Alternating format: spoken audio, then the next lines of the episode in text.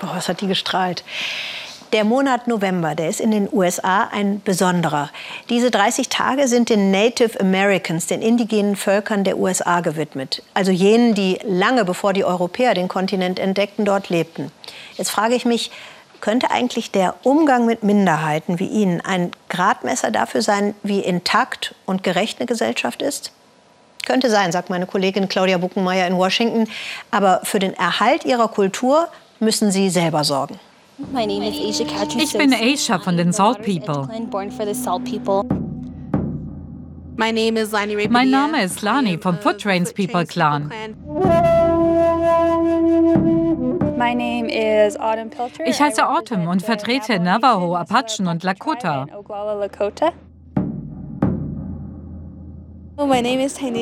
Ich bin Tanisha und gehöre zu den Salt People.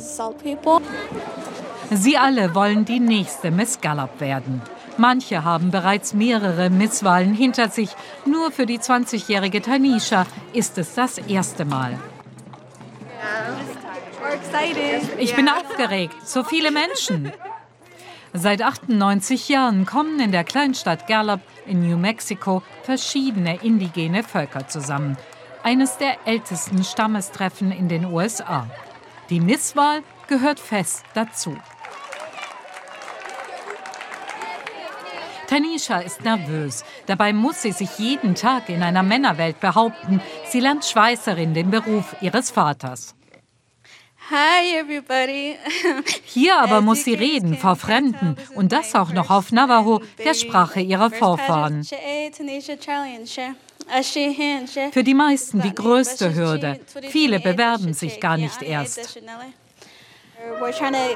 Wir versuchen zu erklären, wie wichtig wir sind. Genauso wichtig wie jede andere Rasse da draußen.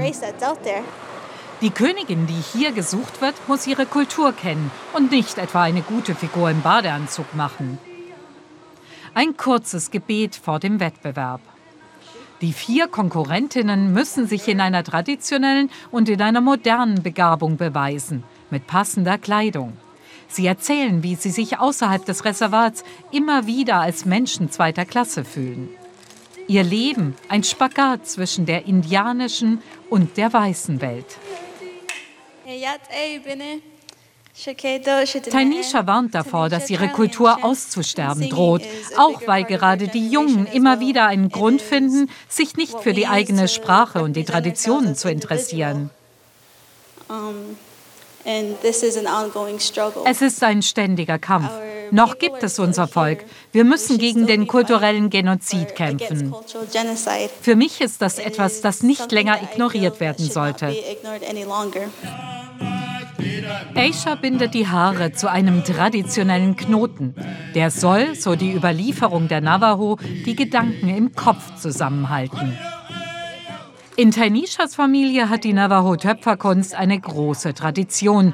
Die junge Frau hat das Töpfern von ihrem Vater und ihrer Großmutter gelernt. Wie das bei der Jury ankommt, weiß sie nicht. Aber Tainishas Gefäße schaffen es am nächsten Tag auf die Titelseite der Lokalzeitung.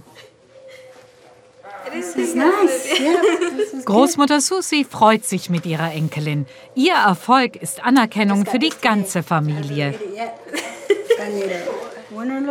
Gewinnen oder verlieren, das ist egal. Es geht einfach darum, es zu versuchen. Tanisha sagt, jetzt müsse sie nur die Sprache noch besser lernen. Ich werde dir mehr beibringen. Du musst dich weiter bemühen. Von ihrer Großmutter hat Tainisha das Geld für die Bewerbungsgebühr bekommen. Die Älteren hoffen, dass die Misswahlen unter Indianern helfen, die junge Generation für Traditionen zu interessieren.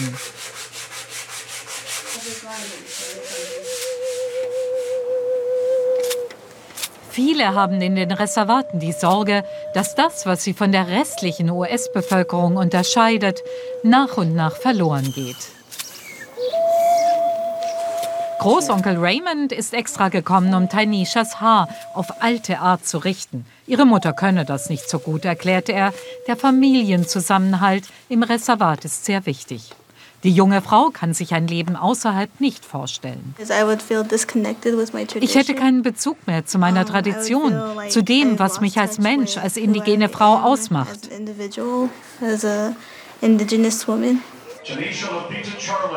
Tainisha hat ihre Schüchternheit vor so vielen Fremden überwunden.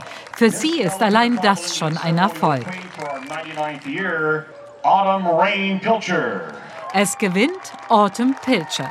Ihre Eltern gehören verschiedenen Indianerstämmen an. Ideal für eine Königin, die nicht nur für einen Stamm repräsentieren soll.